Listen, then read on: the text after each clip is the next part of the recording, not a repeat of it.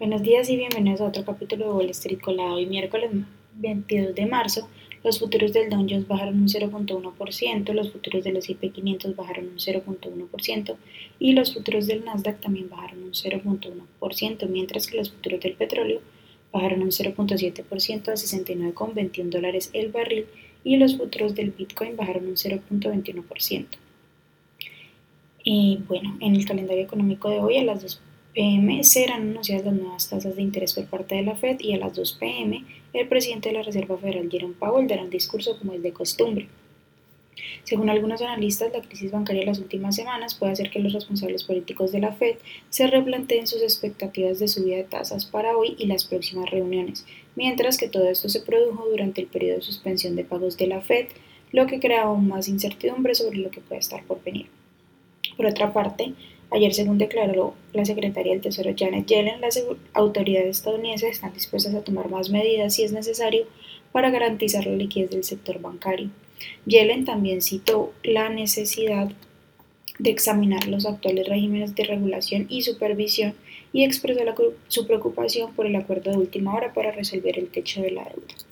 Por otra parte, Google, que cotiza con el ticker GOOGL, lanzó finalmente su chatbot de inteligencia artificial para uso público.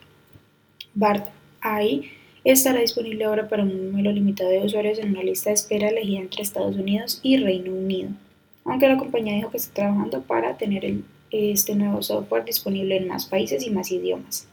Por otra parte, las acciones de NEX subieron un 4% al cierre del martes, revisan con el ticker NKE, tras haber superado las expectativas en sus resultados trimestrales. La compañía reportó un EPS de 0.79 sobre ingresos de 12.39 mil millones versus los 11.47 mil esperados.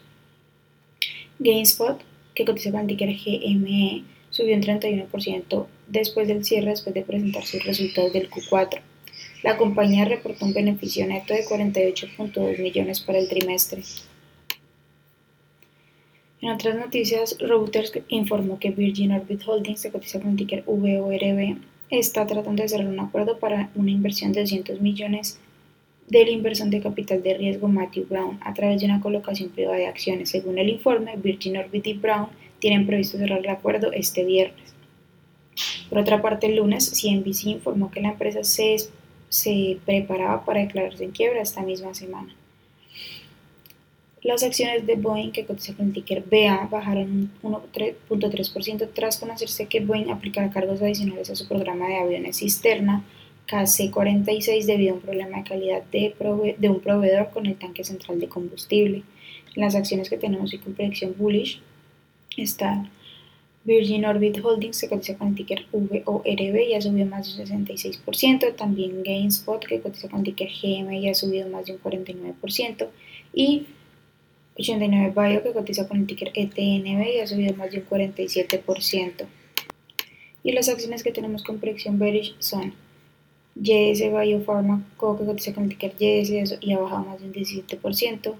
Cerberus Cyber Sentinel que cotiza con el ticker CISO y ha bajado más de un 14%. Y Akero Therapeutics que cotiza con el ticker AKRO y ha bajado más de un 12%. Esas son las noticias que tenemos para hoy antes de que abra el mercado. Les recuerdo que pueden visitarnos en todas nuestras redes sociales como Trades y visitar también nuestra página web www.spanglishtrades.com para que no se pierdan ninguna noticia y actualización del mundo de la bolsa de valores, por supuesto en español. Gracias por acompañarnos y los esperamos mañana en otro capítulo de Wall Street Colado.